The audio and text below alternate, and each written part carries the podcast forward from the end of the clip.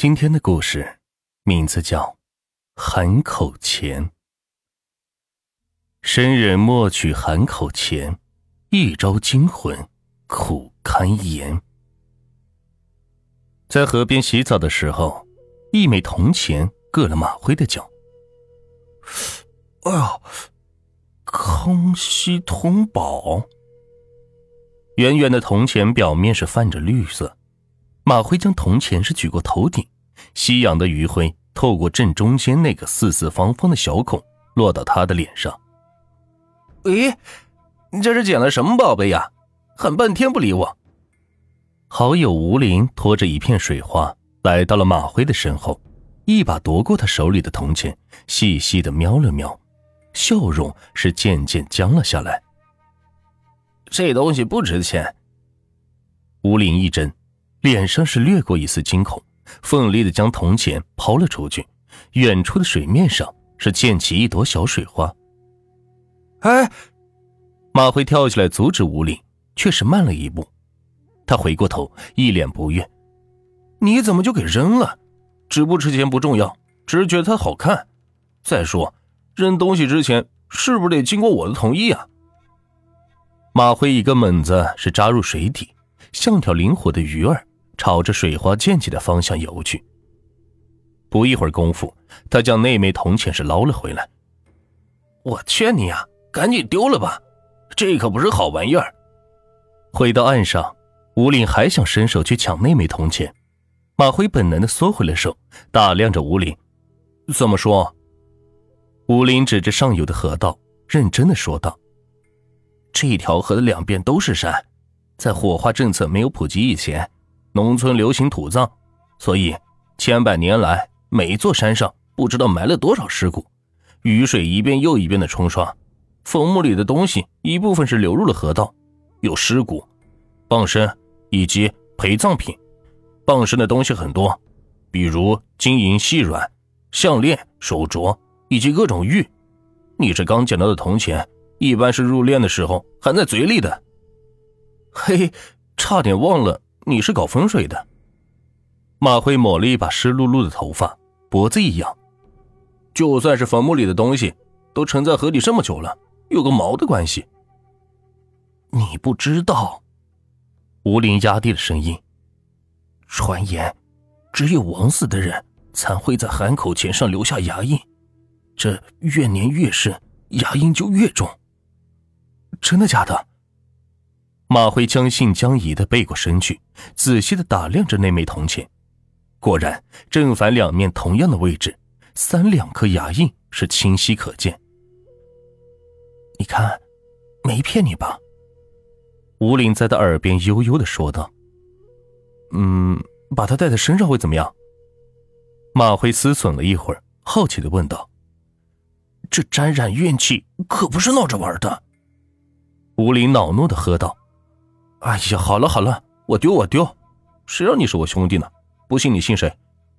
马辉说完，右手猛地一挥，一枚圆圆的黑影在空中划了一道抛物线，落入了河里。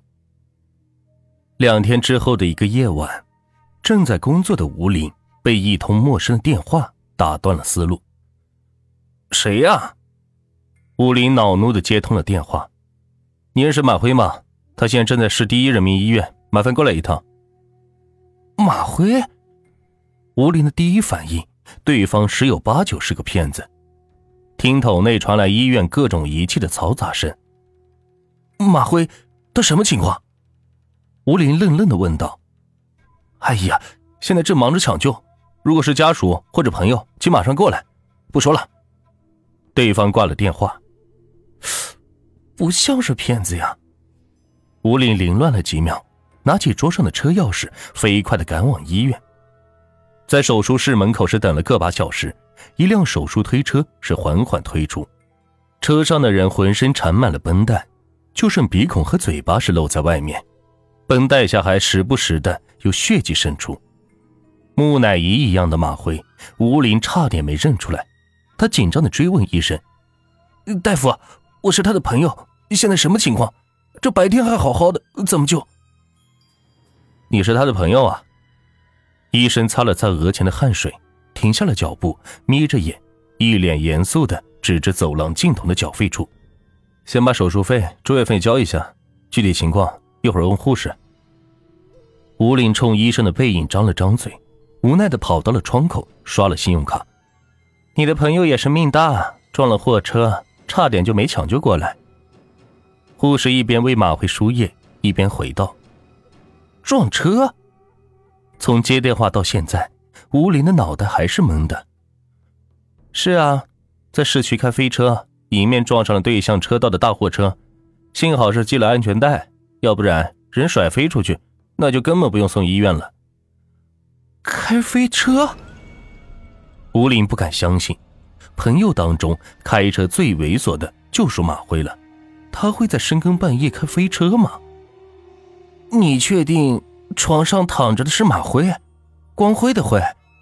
他一度怀疑自己是不是认错了人，盯着对方的鼻子和嘴巴许久，恨不得拆开纱布时看一眼。直到护士提着千疮百孔。血迹斑斑的衣服进来，吴林的疑问才得到了答案，但他还是一脸疑惑。这么多年的朋友，马辉开飞车的画面，他想都没有想过。破衣服的领口是露出一截红色的绳子，上面浸透了血迹。吴林不记得马辉的脖子上是挂过东西，他缓缓地抽出绳子，竟然是他丢掉的那枚铜钱。康熙通宝上面的牙印依稀可见。惊恐的吴林眉头一蹙，凝视着那枚铜钱，脚下没站稳，背靠着病床，一屁股坐在地上，脸上是青一阵白一阵，吓坏了护士。你哪里不舒服？护士一只手拿起对讲机，一只手探了探吴林的额头。啊，我没事。吴林的脑袋里飞速的捋着整件事情的来龙去脉。哎呀！你额头怎么这么凉？护士手抽了回去，一连串的疑惑，吴林想不明白，必须等马辉醒来才能问个水落石出。当晚守在病床前的吴林，总觉得身边是若隐若现藏着一个人影。三更时分，他去厕所的时候，镜子里的人影渐渐清晰，一个面色煞白的中年男人，身材魁梧，一脸胡渣。脑门上一个硬币大小的洞，四周的皮肉都翻了起来。男人穿着上世纪五六十年代的衣服，吴林在爷爷年轻时候的黑白照片里见过这样的装扮。男人透过镜子，紧紧的凝视着吴林，嘴角冷冷邪魅的微笑，甚是骇人。吴林表面装作镇定，其实心已经蹦到了嗓子眼，冷汗是浸湿了后背。嗯。你是谁？吴林颤颤巍巍的尝试和男人沟通，对方的眼里是冒着寒光，没有应答。慌忙离开厕所，男人的身影紧紧的跟随着吴林。你你想做什么？他停下脚步，肃然的瞪着一双大眼睛，微微颤抖的拳头捏得咯咯作响。男人狞笑一声，寒气逼人的眼睛死死的盯着吴林的裤带。铜钱，吴林伸手一摸，一激灵，慌忙将口袋里的铜钱扔出了窗外。男人一惊，追着铜钱飘了下去。接下来几天，马回老家的亲人、异地恋的女友连番赶来探望。在医院昏迷了近半个月，他总算是醒了过来。拆掉绷带的马辉满身的伤口是触目惊心。他见到吴林，似乎想起了什么。瞪着一双大眼睛，喉咙里艰难的发着奇怪的声音。吴林将耳朵凑近他的嘴边，听清了他说的第一句话：“有鬼。”我知道，那个中年男人。吴林淡淡一笑，悠悠回道：“马辉的眼睛瞪得更圆了，轻轻的点了点头。是他害你撞车的。”马辉顿了顿，又点了点头。那枚铜钱。吴林话说一半，伸手掏进了口袋。马辉浑身一震，手脚抽搐着，惊恐的摇着头。我说：“那枚铜钱已经丢了，今后你就带这个，五台山求来的护身符。这次教训之后，就不要乱带捡来的东西了。”马辉听吴林这么一说，嘴角微微抽搐，安静了下来。回到家后，吴林打开百度，想查查关于那个男人的故事，可惜线索不够。那个年代被枪毙的人不少，网上的资料残缺，要想解读他的故事，简直是大海捞针。吴林觉得那枚铜钱丢在医院的花坛里不安全，想回去将它重新埋藏起来。无奈搜遍了整座花坛，铜钱不见了踪影。